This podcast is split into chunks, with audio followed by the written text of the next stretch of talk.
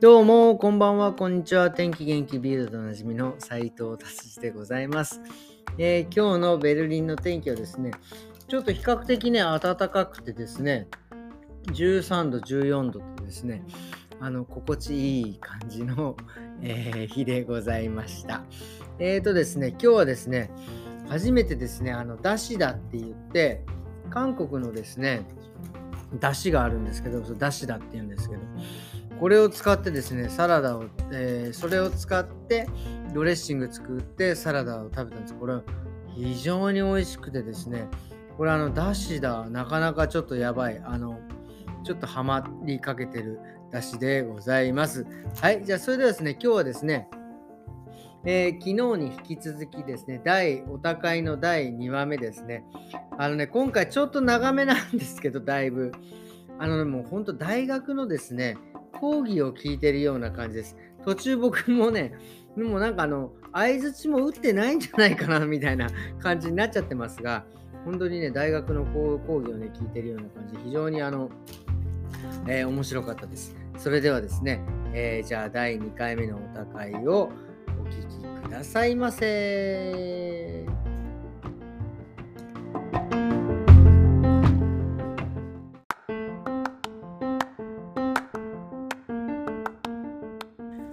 えーでは今日は2日目ですね。じゃあ今日も、えー引き続きお高いを、えー続きをやってみたいと思います。じゃあよろしくお願いします、はいみさん。はい。え昨日は、はい、どこで終わりましたっけ？進撃の巨人のうん。美学的な部分はい。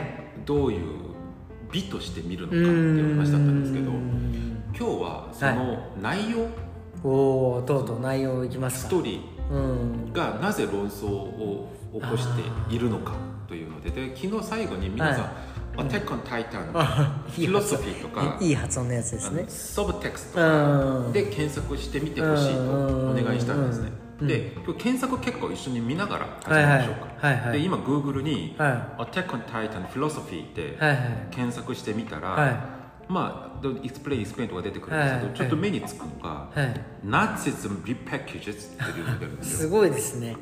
本当だ。うん、はい A closer look at the fascist subtext って入ってるこういうのが検索されるんですね。へで進撃え。の巨の巨人ってナチズムの焼き直しなの？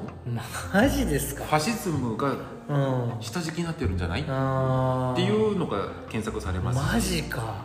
で「Attack on Titan Subtext」って検索してみるとうんうんあの1ページ目ですよこれ全部、うん。1ページ目にこれさっき見たので、はいうん。ここで、あ The fascist subtext of Attack on Titan」あ、すごだから「アタック・オン・タイタン」にはうんファシズムのサブテキストが引かれている。ように見る人たちがいるんですよあ、すごでこれね結構あの英語文章で検索してみても、うん。私はあの「進撃の巨人」がすごく好きだったのにうん。もう好きになれませんなぜならこれはナチズムですからですっていう人たちが。結構検索されるんですねじゃあ「アタック・オン・タイタン」ナチって検索してみると、はいもうワンサが出てくるんですよ。いやーそっち関連で書いている文章たちが、う。んうん、でドイツ語でいくと「アタック・オン・タイタン」アービメン・ベーゲン・ナチ・フェアグライあでこれドイツ語ですよね。ドイツ語でナチとの比較みたいな話が出てる、すごそういう感じなんですか、うん、で中にはうん「バルミエド・ファーザー・フォン・アタック・タイタン」「マイスト・ビア」ですうなぜなぜ、うん「進撃の巨人」は毎回毎回毎あのあの傑作になっているのかっていう、うん。作品性の高さを分析すると出てくるんですけど、はい。同時に「アタック・タイタン」「ファシスト・ and アンティセメティック」とか。ああすごこんなの出てきちゃうんですね。へえそういう論争がされてるわけですね僕これ見てて僕もシーズン3を見ててちょっと不快だった部分もあったし、うん。何なんだろうってモヤモヤしながら見てたんですけど、最近になってすごくあちらこちらで、うん。あのファイナルシーズンが終わって、ん。漫画が終わった後、うんすごくいろんなところで、えあのこの論争が出てきてるから、うん。じゃあどういう話をしてるのかっていうのを見てみたんですよ。でまず日本を見てみると、え。はいはいある日本人が、ええあのあの「進撃の巨人」をこういう意味なんじゃないっていうので、あー。あの分析してみたっていうはい。ある人のなんかこうブログなはい。のかな、これは。はいはいはいはいで「進撃の巨人」で見てみると、うんうん。あのーまず彼がサブタイトルにつけているのが「うん。進撃の巨人」ってナチスとかユダヤ人をモチーフにしているんじゃないのか。はでいへー。マーレの国にあのエルディア人たちの収容区があって、エルディア人たちはこう腕章をしなきゃいけないんあですね。そうなんだ。エルディア人としてうん。見分けがつくように。はいはい。で彼らは行動に制限されてるんですよ。うん。でじゃあナチスとユダヤ人をモチーフにしてるんじゃない？まあ、確かにまあ確かになんか似てるところはありますよね、うん。でまああの見てない達治さんにとっては何のこっちゃかもしれないですけど、うん。ここに出てくるいろいろな国の役割があるんですけど、うんあのユミルの民。だからまあエルディア人ですよね、うん。で巨人化する能力のある民族はユダヤ人を指している、うん。でマーレ国はナチスドイツ。でもう完全に着物を着た女性の方が出てくるんですけど。マジですか。で完全に日本じゃないですか。そうヒズル国って言って、うん。もうこれも日本じゃないのか。だったりとか中東連中東連合っていう、あの国際組織があるんですね。なるほどね。それがアメリカを中心とした連合国をあの象徴してるんじゃないか。なるほどね。でエルディア人が巨人の能力で世界に戦争をふっかけたから、うん。彼らの能力をふあの封じるためにその先祖代々受け継がれている能力を呪文でこう封印してるっていう設定が出てくるんですね。それが付箋のちぎりっていうんですよ。へで付箋のちぎりは憲法9条を指しているのではないか。マジか。だったりとか。へえそういういろいろな話が出てきてでパラディ島の壁はもうこれはベルリンの壁なんだよ、あーマジっすか。でもそう言われるとなんかそういうそう。あなるほどなって。でこれは一例でうん。ほ他用に分析する人たちも出てくるんですよ、でパラディ島の記憶の改ざん、で記憶を消したっていうのは、はい日本の戦後歴史教育まあ確かにね。だったりとか、うもういろいろなこうんマジか。これは日本人のあるブログなんですけど、うん。こういうねあの論争があちこちまままあの起こってて韓国ではうんもう「進撃の巨人」は右翼作品っていうレッテルが貼られてるそう状態なんですか。うん。でなぜかというへとここを見ると、うん。あの今あのあるページを見てるんですけど「ーはあの進撃の巨人」の世界観こう、パラディ島で壁に覆われているのは、うん。島国の日本を地理的に象徴しているのだと。パラディ島の人たちは日本人を指している。あーなるほどね。であの壁の中の人たちは日本人で、うん。あのでもひあの壁の中の人たちは巨人になれる潜在能力がある。これはうん。第二次世界大戦の時に東洋の国でありながら、うん。全世界の帝国たちとだ対等に戦争ができたというそのね、帝国に匹敵する戦争能力を持っている民族が壁の中うでん収まっていると。なるほどね。であの巨人の力であの大虐殺をできるっていうのは、うん。日本が第二次世界大戦の時に行った、あのうん。虐殺行為だったりとか、うん。戦争犯罪の行為たちを指していうる、ん。なんマジっすか？で他の民族がそれを見て、うん。あの怒り怒り狂いその後日本人をあの壁の中に封じ込めたっていうのがそれが憲法9条だと。えー、そんな深い漫画ですか？えこれはあくまでもあまあま「進撃の巨人」を右翼作品と見ているある韓国人のブログです。でもなんか筋が通っちまあゃってるんですよ、確かにね。なんか確かにそうですよね。で韓国の人たちでこの「進撃の巨人」が右翼作品だっていう激鱗に触れたセリフがあって。でそれがあのマーレのうん。エルディアの少年兵があるきっかけでうん。パラディ島に来ることになるんですよ。はい。でパラディ島に来て同じエルディア人だけど壁の中に住んでいる人たちうん。普通の平民ですよ。平民の家に居候するってうい。うん状況が出てその2人の会話が出てくるんですけどその中でうん。あのかパラディ島のエルディア人の少女がうん。全くそのことを知らないんですね。あの自分たちがなぜ壁の中にああいるのかでこの少年兵は怒り狂ってるんです。自分はも模範的な市民になりうん。名誉マレージになりたくて一生懸命戦争しているのに同じ罪を背負っているこのエルディア人たちはそんなことも忘れているのかと。ね、怒り狂うわけですよ。でうんここでセリフが私たちエルディア人は全世界の人に対して戦争を起こして虐殺までしたんでしょ、うん。でしたらこの少女がう「えそんなことわからないよ、うん。そんなことも忘れたの？エルディア人はもう巨人の力で世界を支配して蹂躙してきたの？他の民族の文化を奪いあの望まぬ子を産ませあの数えきれない人たちを殺してきたの。あこの壁の悪魔たちが、うんいくら目を背けても、ん。その罪は決して消えるものじゃないの、あの被害者ぶらないでって言う言うんですよ、うん。したらこの少女はでも私のお母さんはこの壁の中で生まれたからそんなことしてないよ。ー。だだだから100年前あ私たちの先祖が起こした罪の問題だって100なるほどね。年前って、じゃあ今私たちは何の罪を犯したの？だから言った通り私たちの先祖がだから私のお母さんが死んだの4年前巨人に食われたんだから何の罪なの？あー私のお母さんは何の罪なの？確かにね。私のお母さんは誰も殺してないの？って言いながら論争するっていうシーンが出てくるんですよ。へこれを見るとうん。あのーこれがなぜ韓国人の逆鱗に触れたかっていうと、うん。こんなこと言うと今の日本の右翼の人たちが言う言い分と相当類似してしまうんですなるほどね。もう70年前のこといつまで謝罪させるんだよ。確かに。俺たちはもう忘れてるんだみたいな。うん。なもういついつなったら戦後が終わっていつなったら謝罪が終わるんだみたいなね。確かにで今の世代はその責任を負う必要がないみたいな、うん。そういうふうなことを言うしそれに関する是非は、まあ、あの論議に値するんだろうけどとにかくこのセリフをなるほどね。これは疎外国が見たならるほど。これは、まあ、敏感ですよね、確かに。うん。すげえ敏感なまあ、ここだけ切り取ってみるとうん達地さんが見ても、えおやおやって思いませんか思いますよね。いや本当に。で結局エレンがあの、巨人の能力を使って、壁の中の巨人たちを全部蘇らせて地ならしという巨人の進軍を行い世界に対する復讐を果たすっていう。へえそれシーズン3ですか？これ最後の終わりらしいんですけど。あでここんなこと見せられると まあこれは韓国を含め台湾とか中国では確かにね。おいおいおいってなるわけですよ。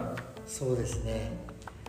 であのさっき英語で検索してみたうん。通り、うん。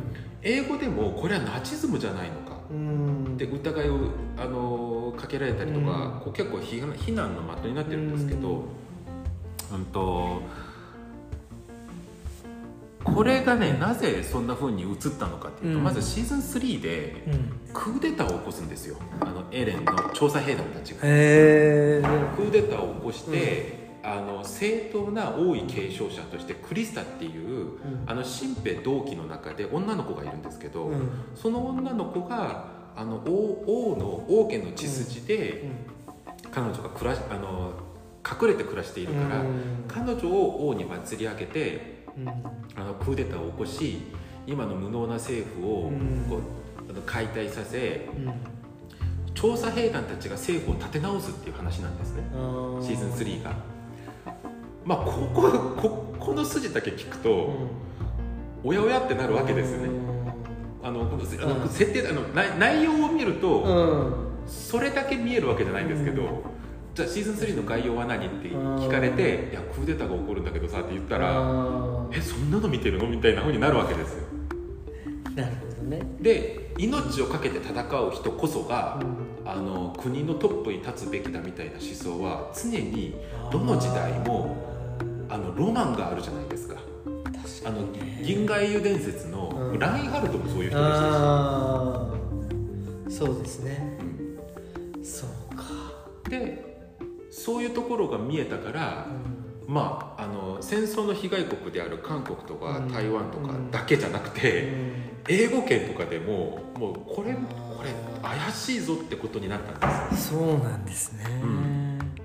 へえすで僕はそうは思ってなくてうんこれは右翼作品として見るのはうんそう感じてしまうのはしょうがないかもわからないけど、うんこれは右翼作品ではないと僕は見てます、うんなぜなら右翼作品の条件を満たしてないんですよ。上限、うん、例えばうん例えばえ。右翼作品だとええ。そのファシズムの人物、うん。ないしナチズナチズえムの人物、うん。ないし帝国主義の人物たちがかっこよくなきゃいけないんですよ、永遠のゼロみたいに、はいはいはいはい。彼らがかっこよく、ん。美しく彼らの行動が正しく映るべきなんですよ。うん。でもシーズンファイナルシーズンの始まりうん。がマーレマーレの国の,、うん。あのエルディア人の少年兵の話から始まるんですけど、うん。じゃあエレンたちとストーリーがどこでつながるのかというと、うん。そこをエレンが奇襲するんです。これをねなんかハワイの新手腕奇襲じゃないのかっていう人もいるんですけどなるほどね。へえ面白いな。でエレンが、うん。あのーマハレにうん。一人単身乗り込んで、うん。巨人化し、うん。あのーそのエルディア人収容区であるうん。政治的なこの行事があるんですけど、うん。それを奇襲して虐殺を行うんですね。へえ本当に虐殺です、うん。戦闘中に誰かが死ぬんじゃなくて意図的にね。意図的に人を殺すんですよ、エレンが。うん。でそのシーンをうん。ちょっと見ましょうか、あ用意されてるわけですね。はい。でここエレンが大人になったエレンです、うん。エレンが今マーレのエルディア人収容区に来て変身こういう感じなんですね。へえ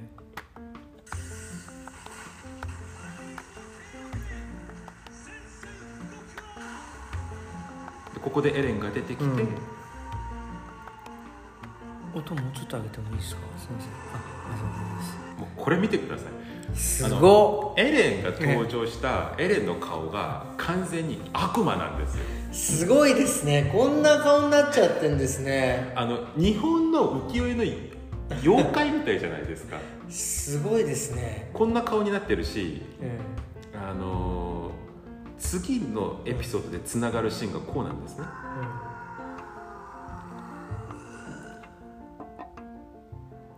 人食ってうん、民間人をえギョロッと見るっていう。え怖っ。これすごいなこの絵。でこの後えこの観客席にいる人たちにわーっとダイブしてえマジか。潰して殺しちゃうんですね。マジか。すごいですねこれ。完全に悪魔になってるんですよいやすごいですね。ものすごいでしょ、うん。絵面がすごいでしょ。えこれ。見た方がいいマジでここれれ原作と比べてみたんですけど、こっちの方がもっと悪魔的にかかってるんですよ。あの原作は本当何度も言うんですけど絵がももうう下手そうなんですよ。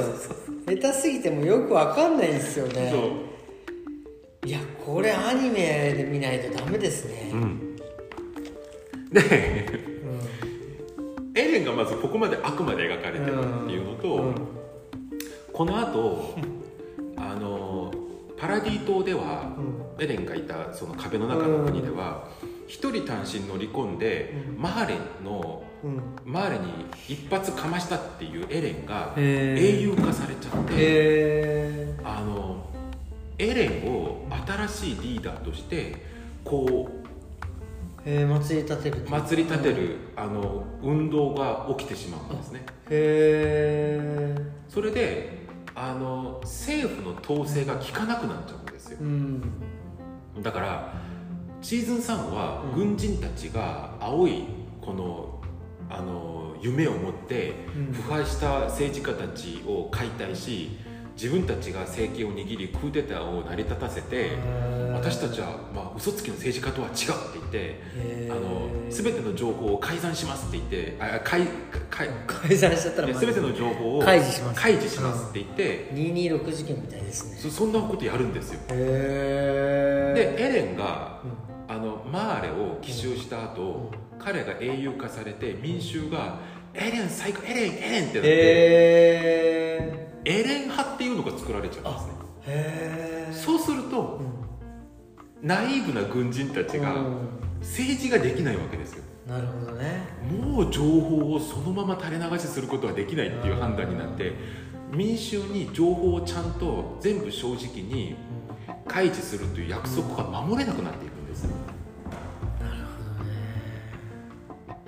だから軍の中にもエレン派と保守派に分かれてエレン派の人たちが、あのエレンを中心に革命を起こそうとするんですけど、あのここで心臓を捧げるっていう敬礼があるじゃないですか。そうですね。有名な有名なシーンです。よで民衆があのエレン民衆と軍の中でのエレン派たちがエレンを祭り立てながら、心臓を捧げよう心臓を捧げようって連呼するんですよ。へえこれね漫画で見るとどう見えるか分かんないんですけど、うん。アニメで見ると、うん。これ完全にハイル・ヒトラーなんですよそうなんですね。へえだから、うん。あの右翼作品、うん。だとして、これを見た場合あの右翼のヒーローである人たちが悪魔みたいで描かれたりハイル・ヒトラーを連呼してたりこれね確かに。よろしくないんですよ。これえそれは本当そうだとしたら相当よろしくないですよね。そう。だから右翼右翼作品である条件としては、永遠のゼロみたいに、それが美しくあの、犠牲的だったりとか感動させたりとか、そういうふうに見てる人にだって右翼作品の場合プロパガンダですからうん。あの送りたいメッセージがあるわけですよ、うん。こういう愛国主義国家主義を市民がもっと高揚して心に刻むべきだっていう、そういうメッセージがあった場合、うん。そういう人たちがうん。かっこよく正しく見えなきゃいけないのに突然出てきて人食った後ギョロ飯しながら虐殺してるんですよ。そんなのが右翼作品なわけないじゃないですかそれはもうちょっと程遠いことになっちゃってますよね。であのあのこれが右翼作品なのか否かっていうバロメーターとしてめちゃくちゃはっきりしたことがあって、じゃあこれを右翼の人たちが見て喜ぶかあというのを想像してみてください。あ確かに。右翼の人たちにとっては自分らのことを馬鹿にされていく気がするんですよ。確かにね。もうもうそれかもはやもうこのアニメに集中しちゃうとかね。そうそうそうそう。ねもはや だから右翼作品としての条件がそういうところで満たされてないんですね。そうですね。でなおかつこれを右翼だと主張している人たちのその場面場面の切り取り方を見てみるとあの常にそこには矛盾があるんですよ。うん。例えばさっきもしあのうん。話したあの韓国人たちの激鱗に触れたあのセリフですよね。あのまるで今の日本世代が戦争の歴史とかを忘れたがるそのうん自分たちを正当化しているようなセリフを話してるんですけど、うん。だからあの韓国人はこっちに思いを寄せてるわけですよ、うん。韓国人はもう謝罪しろっていう意味で、うん。なんかそんなの忘れてるの、うん。そんな罪忘れちゃダメじゃんって言ってるんです、うん。言ってるしこっちはいや私たちはそんなの知らないし、ね。世代じゃないし言ってるんですけどあのね2人ともエルディア人なんですよ。あそうなんですか。そうそうそうそうこの会話している2人ともエルディア人であそうなんだ。違う人種かと思ってた。で片方はマーレに、あのー収容されているエルディア人の少年兵で、うん。きこっちあのー 私はそういうの知らないって言ってるこの少女はパラディ島にいるエルディア人なんですよ。同じ罪を背負っているエルディア人があこう分かれて話している状態なんですね、でこれを韓国人が見てどどちらかにこう感情移入してしまうと、うん構図的に成り立たないわけですね。なるほどね。へえそれはちょっと面白い。面白いんですよ、うん。あのーでうん。うん。これねはい。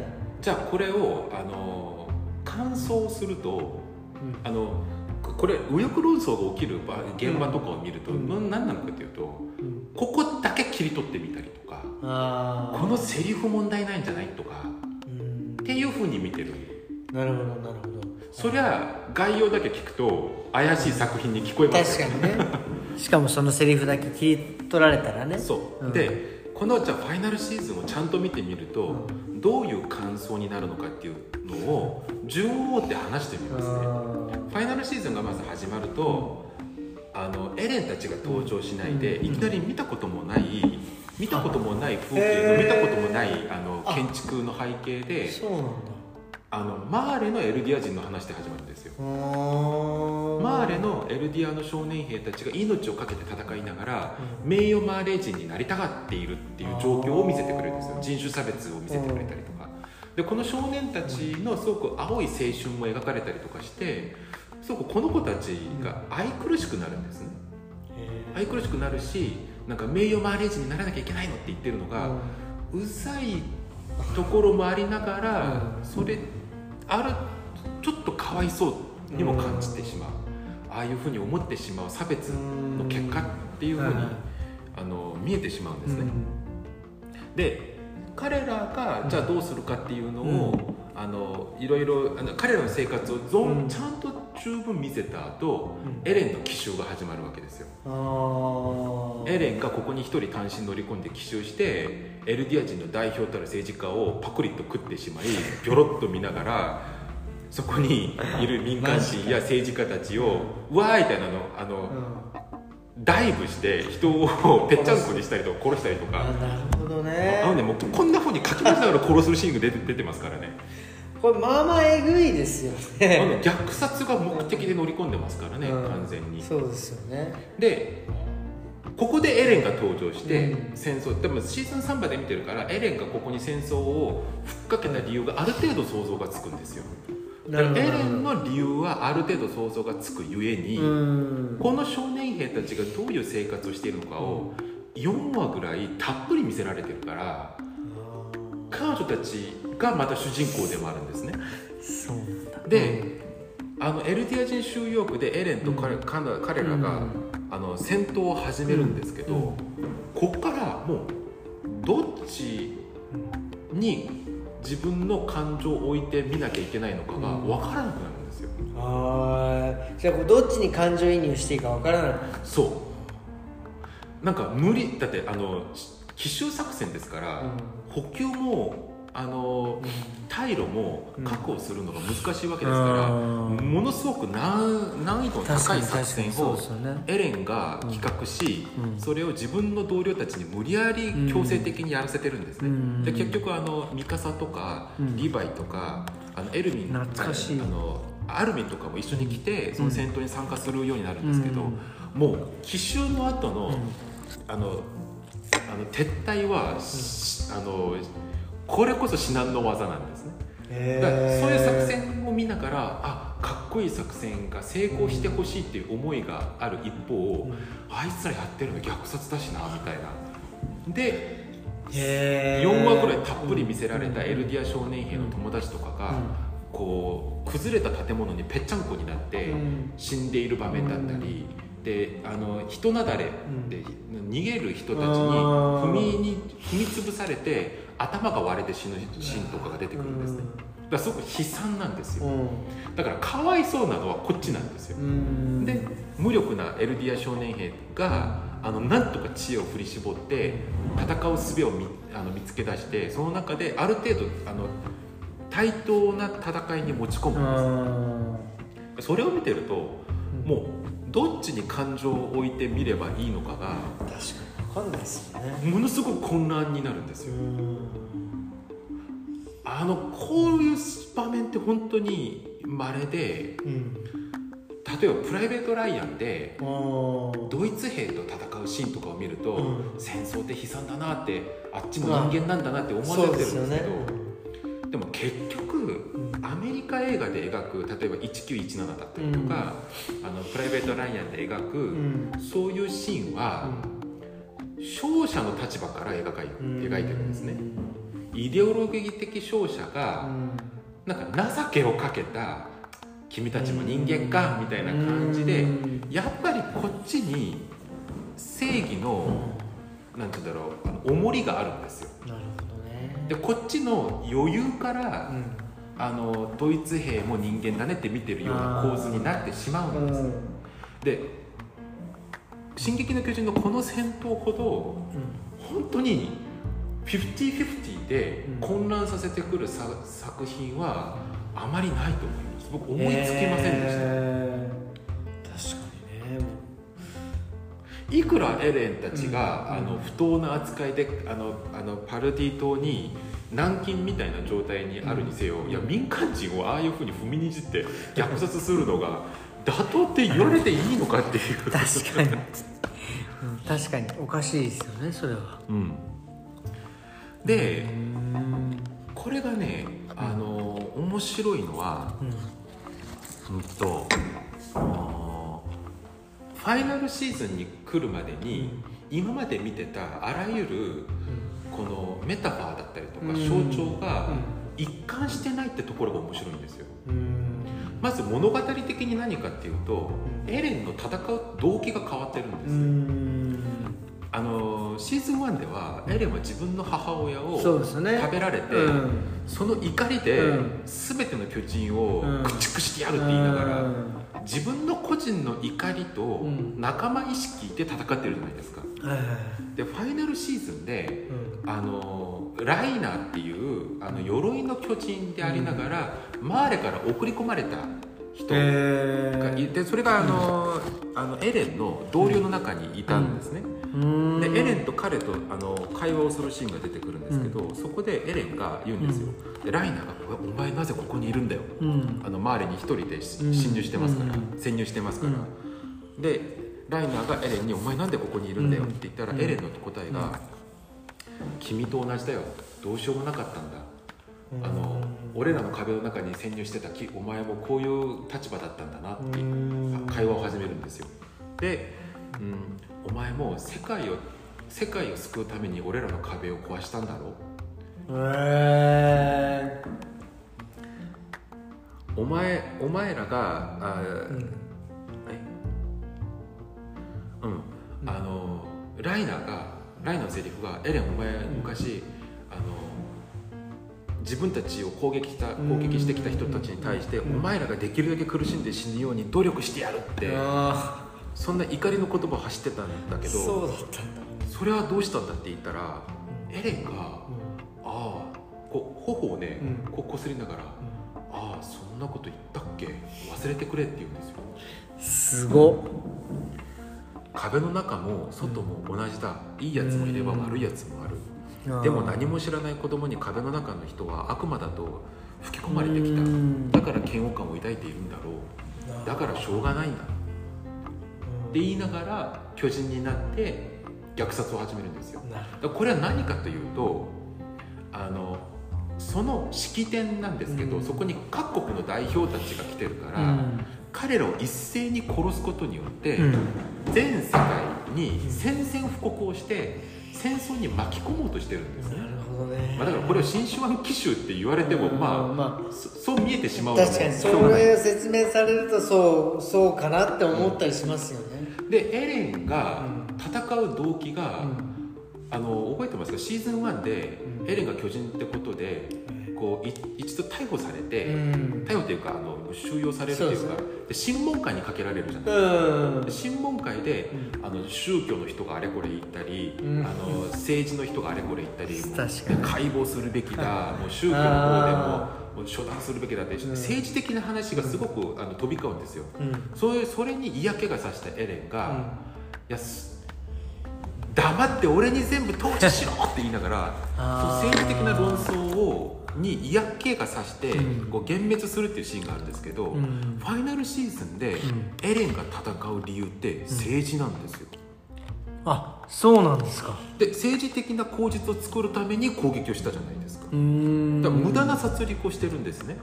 政治的な力学を成り立たせるために、ん。で今までは自分に自分を攻撃してくる巨人に対する生存闘争だったのがファイナルシーズンに来てパラディ島の政治的な立場を確立するための政治的攻撃になってるんですよ。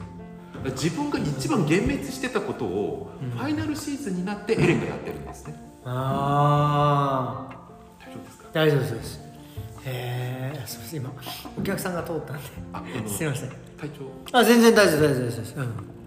うんで、うん。あのこれを見ている人たち、うん。まずエレンの動機がそこまで変わってくると、うん。それに付随しているいろんな政治的メタファーだったりとかが、あのコロコロ変わってくるんですよ。うん。例えばその心臓を捧げようっていう敬礼なんうですけど、ん。一番ねこれ一番心臓を捧げようが心にグッとくる瞬間はうん。あのおそらくエレンが巨人だからうん。殺すべきだっつって、うん。あの攻撃命令を出すか出さないかって時に、うん。アルミンが出てって自分がエレンのことをちゃんと説明してみるっていうあの論争に命を懸けるっていう めちゃくちゃかっこいいシーンがあるんですよ。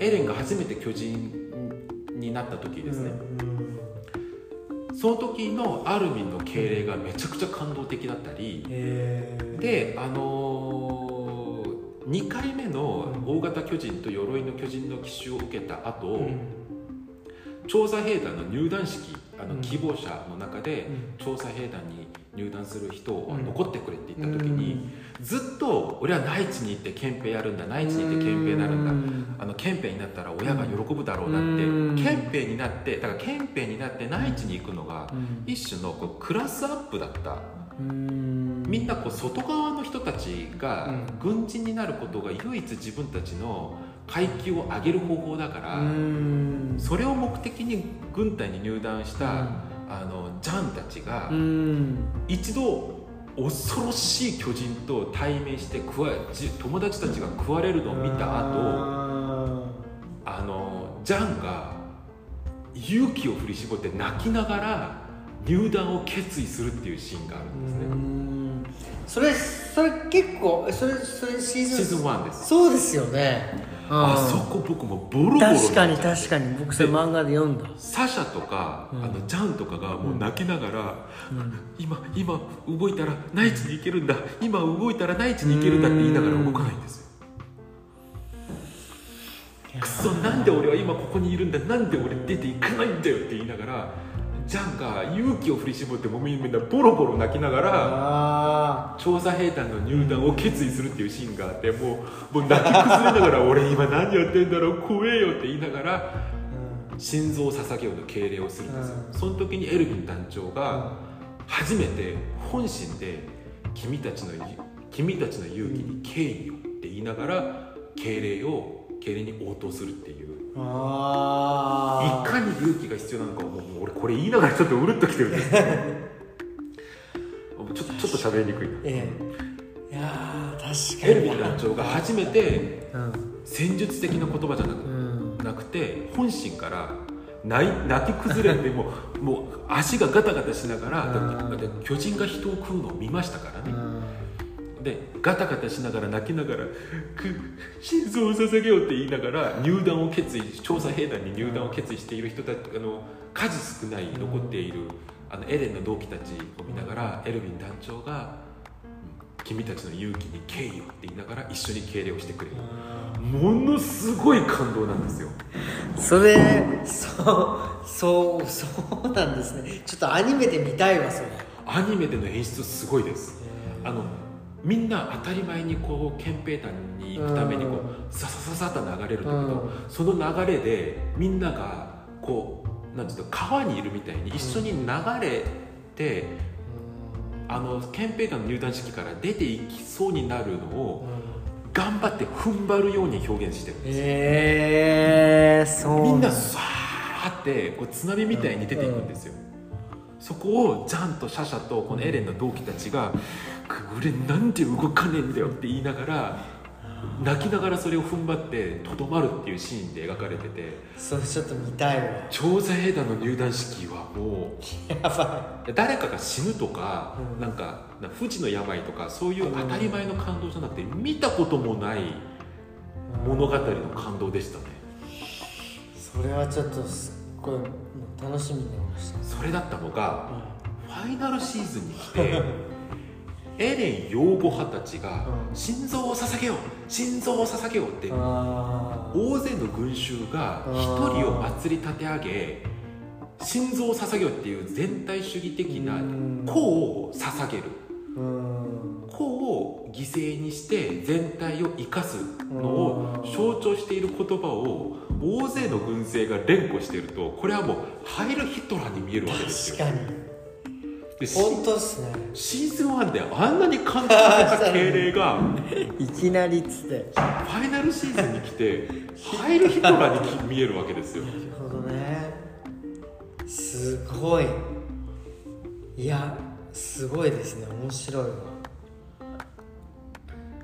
でそれだけじゃなくてあの例えばシーズン1が出てきた時に、うん。山田礼二さんだったっけな？あの、超大型巨人のことをこれは核爆弾を象徴しているのだと。へえでこの壁は核安全保障なんだけどそれがいかに脆いのかっていうのを見せてるんだ。っていうふうに言ったりとか。なのにファイナルシーズンに来てあいや地ならしだからあの大大型巨人を大勢連れて進軍させるというう、ん。あのエルディア人たちの切り札みたいな能力があるんですね、うん。それが核爆弾だと。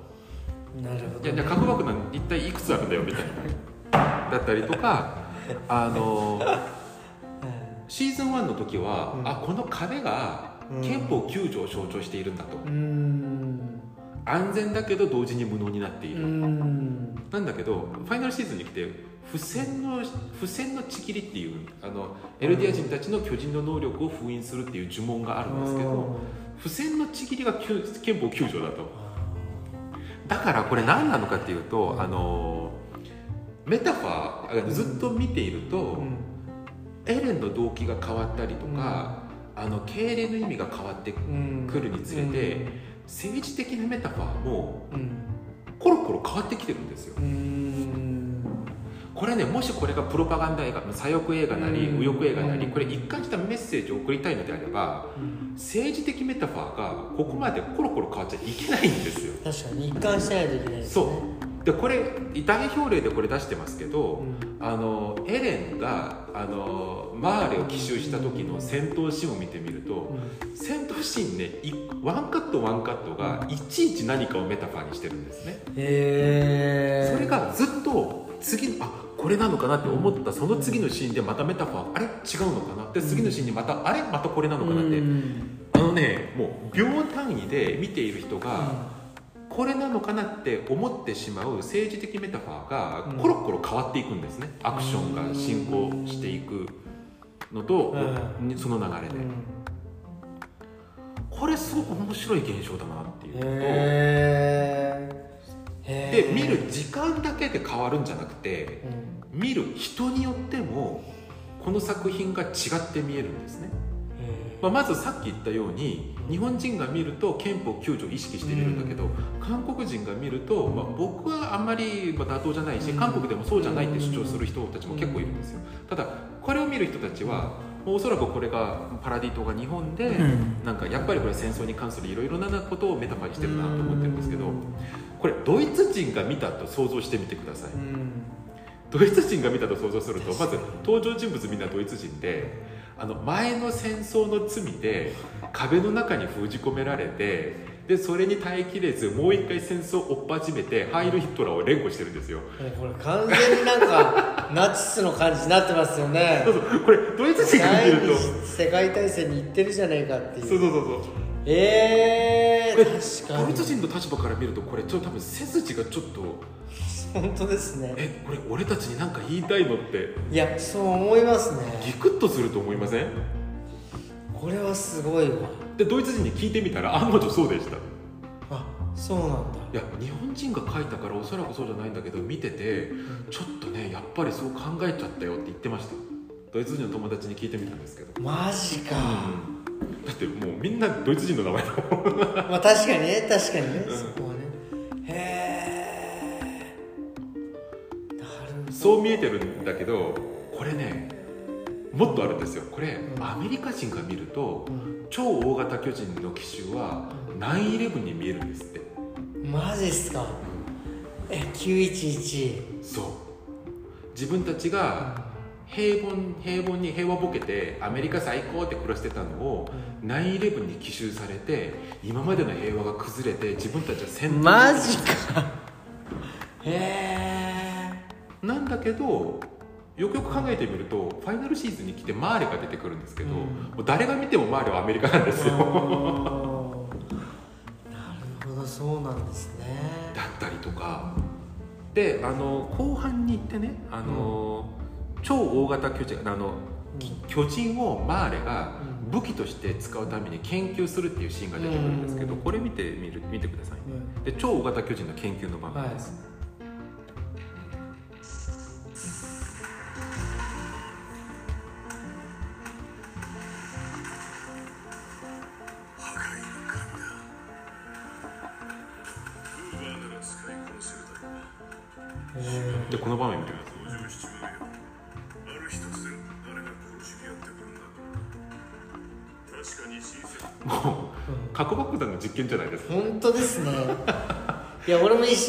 瞬今一瞬そうかなって思っちゃうぐらいの感じですねこのこれが実験ですかっていうこれが出てなかったら、うんまあ爆発してそうだからなと思ったんだけどもうもう双眼鏡をこうやって持ってる時点でもう本当ですよねもうあの場面だって思っちゃうん当ですよねいやマジかマジかだけどアメリカ人がこの場面を見ると、うんいや核爆弾使ったの俺たちだけだしなって思っちゃうのも分かるなるほど確なんだけどちょっと角度を変えると9-11に見えるかに。これすごいですね。でちょっと目線を変えてみると、まあこれあのーあのちょっと隅っこまでめちゃくちゃ検索してみて、うん。面白いのを見つけて、まあ、これがあの一般的な世論ではないんですけど、他の人は中東の人がこれを見てると、超大型巨人の奇襲はイラク戦争に見えるらしいんあですよ俺たち何の罪もねえのにアメリカ人が侵攻してきーたよ。マジか。すごいですね。はあそれは世界いろんなところで論争が勃発しますわね。うん。これね。面白。これはすごい。でも見ている時間帯によってもメタファーがめちゃくちゃ変わってくるし見る人や自分がどこで見ているかによってもめちゃくちゃ意味が変わってきたりとか。すごいですねこの作品、でシーズン3までと違っててうん。いやこれ何なんだろうって思ってあのうんファイナルシーズン第1話目の再生を始めた時にまずオープニングがあれエレンたちの話じゃないんだっていう面白い始まり方するなと思ってたんですけどうん。オープニングテーマが出てきた時にあれ？今シーズンテーマがこれなのって思いました。歌の選曲は全くおかしいんですよ。あの「進撃の巨人」まあ大抵のアニメがそうなんですけど、うん。まあこの顔すごいな。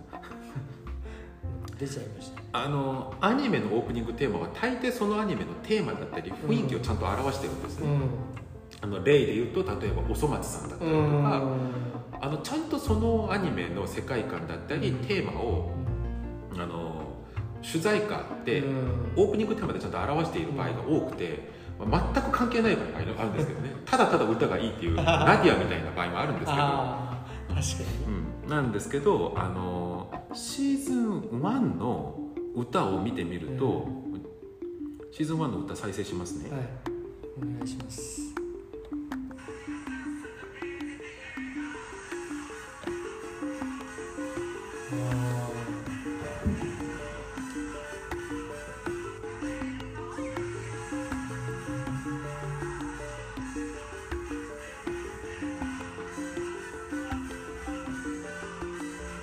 かっこいい映画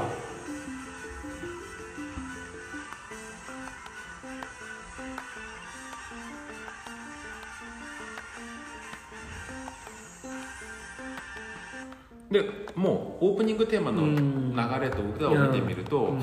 今までやられていた人類がうん。その悔しさと怒うん。りで兵士になり立ち向かうっていううん。のあの新兵たち、およびその同僚たちの怒りと決意が、うん。タンタタンタンタンタタンタンもう3段階こうあの調を変えながら、うんこの高ぶりを表現しているというオープニングテーマですよね。はいはいはい。でシーズン1のパート2うん。のオープニングテーマここの内容は何かというと、壁外調査に出るんですよ。うん。エレンを連れてね。うん。壁外調査に出て軍事行動をするんですね、うん。だからシーズン1パート2のオープニングテーマを再生してみると、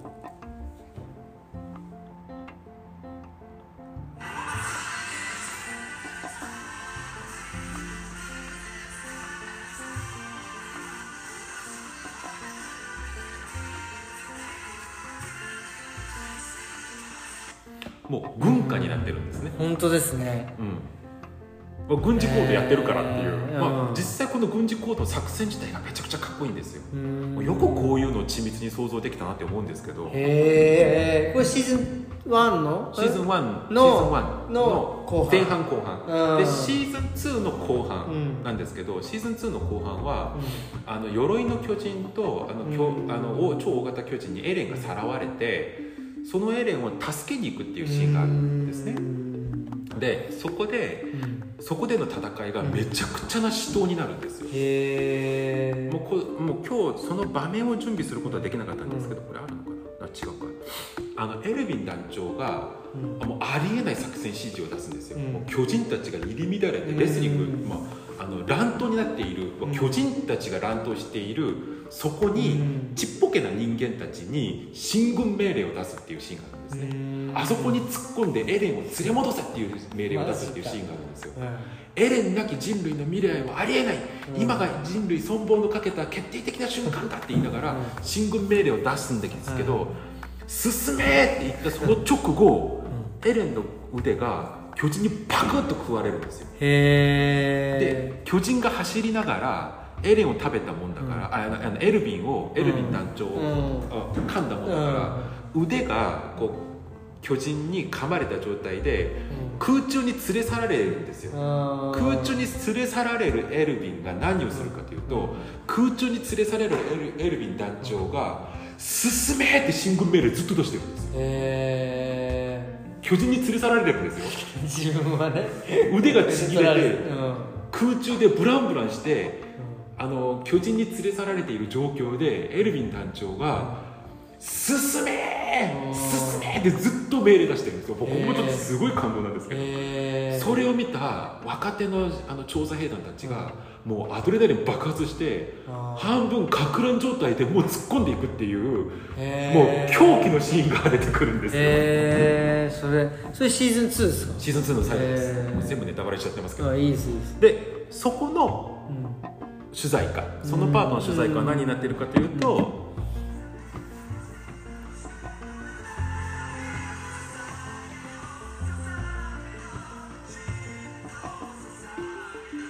すげえ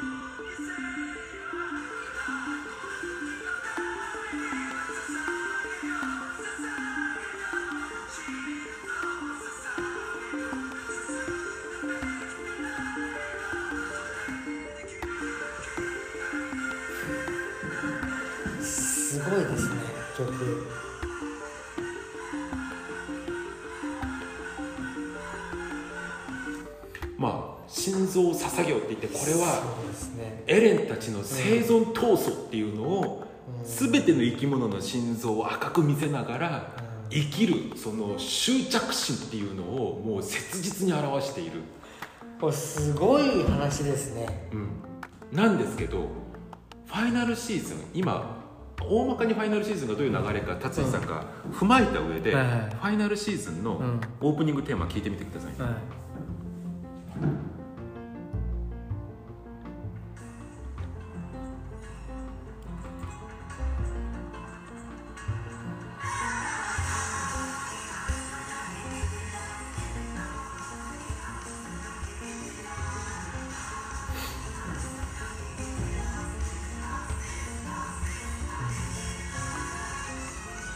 こんな風になってるんですよ。えー、なんか全くテイストが違いますよね。なんかパッと見まずエレンたちの顔が出ない。えうん。かといってエルディア人たちの顔も出ない、うん。あの匿名のまるであの、ああの兵士の人形みたいな人たちがカラフルな爆弾を使いながらお互いを殺し合ってるシーンが延々とポップにリズミカルに流れてるんですすごいポップな感じですよね。なんかコンテンポラリー映像おしゃれ感が出ちゃってるそうポップアートみたいな。うんもう一発で感じ取れるのは戦争って喜劇だよねっていうだったりとかカオスだったりとか混乱だったりとか戦争に正義なんてあるのみたいな。いうなんかいろいろなそういうメッセージ。そういう雰囲気が一発で感じ取れるような選曲をしてて、いきなりそういう感じで来るのみたいな感じですよね。はい、で俺このオープニングを見てファイナルシーズンをす、うん。もう全部見ようってあの決めました このオープニングで。このオープニングでおやおやと思って。アあンテナが立っちゃうこういう感じで来るのあかーあもう平成かまってっちゃんの「僕の戦争」っていう曲なんですけど。へー。へー。大丈夫です。あ大丈夫です。はい大丈夫。あの時間内に終わります、はい大丈夫です。ちょっとはい。どうぞどうぞ、うん、なるほどね。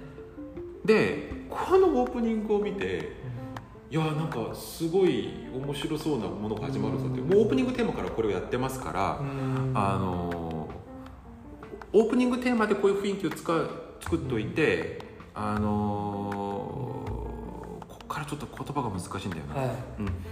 メタファーがうん。さっき言ったように、うん。見る時間帯によっても違うし、うん。見る人によっても違うし、うん。これだったメタファーが後でまたコロッと変わったりやってるんですけど、見ているとあのやっぱり必然的に今の僕たちの状況を、うん。の何かと関連づけて連想してしまうようなセリフとか状況はやっぱりずっと出てくるんですよ。うん。ただこのメタファーが一貫してなくて、うん。このポリティカルメタファーが入り乱れなおかつコロコロ変わりうん。でめちゃくちゃあの錯綜してるんですねこのメタファーが。こうん。う方向性がなく。うん。でそれに加えて昨日お話した通りうん。この作画の作り方うん。があのまるでコラージュみたいにうん。宮崎駿とか、あのエヴァンゲリオンみたいに綺麗に整っているあるこう一筋の作画じゃなくて、あの元ネタが荒いぐらい見えててそれがめちゃくちゃこうぶつかってるようにも見える、このえあの「進撃の巨人」の絵作りの美学設定と、このメタファーの錯綜感が融合これが一致か一致してしまい、あのこんこれがもたらす独特の混乱がこのアニメ特有の緊張感と迫力をもたらしてるんですよ。でもしただすごいアクションだけを見せてるんだったら、ここまでドキドキしないと思いますこのアニメは。アクションもさることながら、その美学的な部分と内容的にポリティカルメタファーがここまで錯乱して、もうあの間も開けずパパパパパッとこう変わって交差してまた変わってまた交差しているようなやり方をしてるからでそれが絶えず自分たちの状況の何かを連想させるながらこれがガガガガっていくからそこから生まれてくる緊張感と迫力感がなんかめちゃくちゃドキドキさせてると。これが「進撃の巨人」がの固有の作品性だと思うんですよ他の作品は多分真似できない。なるほどね。ただすごいスパイダーマンみたいにすごいアクションを見せたじゃなくて、まずドラマ自体もものすごくすごいんですけど、それにもっと深みを何層にも拍車をかけてくるのが、今論争を巻き起こさせているこのメタフなんだけど一貫せず入り乱れ錯綜するように散りばめて、なおかつ絶えず動き回っているこのメタファーがこのむちゃくちゃなグロテスクなアクションとかと入り混じり、この「進撃の巨人」特有の緊張感と迫力感。忘れられない何か。だからみんなが感じたこういうその右翼だったりとかうん。ファシズムだったりとかっていうこの不快感はその不快感はを感じてしまうのはしょうがないと俺は思うんですね。それはあいるあしある種の正義感の正常的な作動なんですよ。それはしょうがないんですけどただそれは僕が言いたいのはその不快感の正体はその表面的な一部分にあるんじゃなくてこれは芸術的な不快感だよって言いたいんですよ、うんヨセフ・ボイスだったりとかアイ・ウェイウェイだったりとか、うんっていう人たちの作品から汲み取ってしまう、うん。なんかふ不愉快だけどすごい記憶に残るしなんかいいなって思っちゃう何か。うんそうですね。になっちゃってる。あなっちゃってるっていうのはーこっから締めの話なんですけど、うん。意図的ではないってことですそうなんです。なぜこんなものが生まれてしまったのかっていうとおそらく原作者がここまで計算してるとは俺は思えないんですよ、なぜなら漫画を見ると、ん。こういう今僕が言ってるのとうん。感覚が結構ずれるんですね、うん。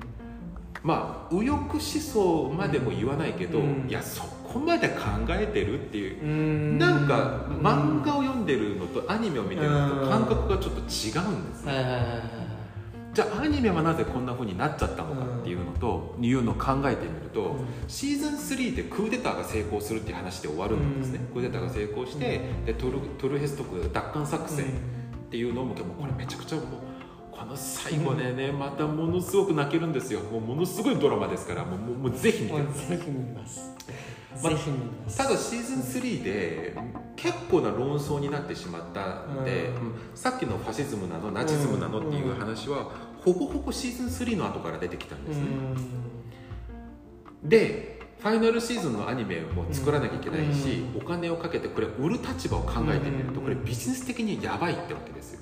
うん。実際日本のアニメであのあの無頓着って言いますか、あのあの分からず使ってしまった右翼的な象徴だったりが問題になって売れない場合があるんですよ。うん。例えば「進撃」ああの「鬼滅の刃」のうん。炭治郎がかけているイヤリングですね、まあ、あんなに貧乏な子がイヤリングをしているっていう設定自体がちょっと疑問ではあるんですけど山の中の貧乏家族ですからね。なぜピアスしてるっていうれあ容量これもそうですね。もうぼちぼち終わる感じになっちゃってますね。あそこれだ一回これ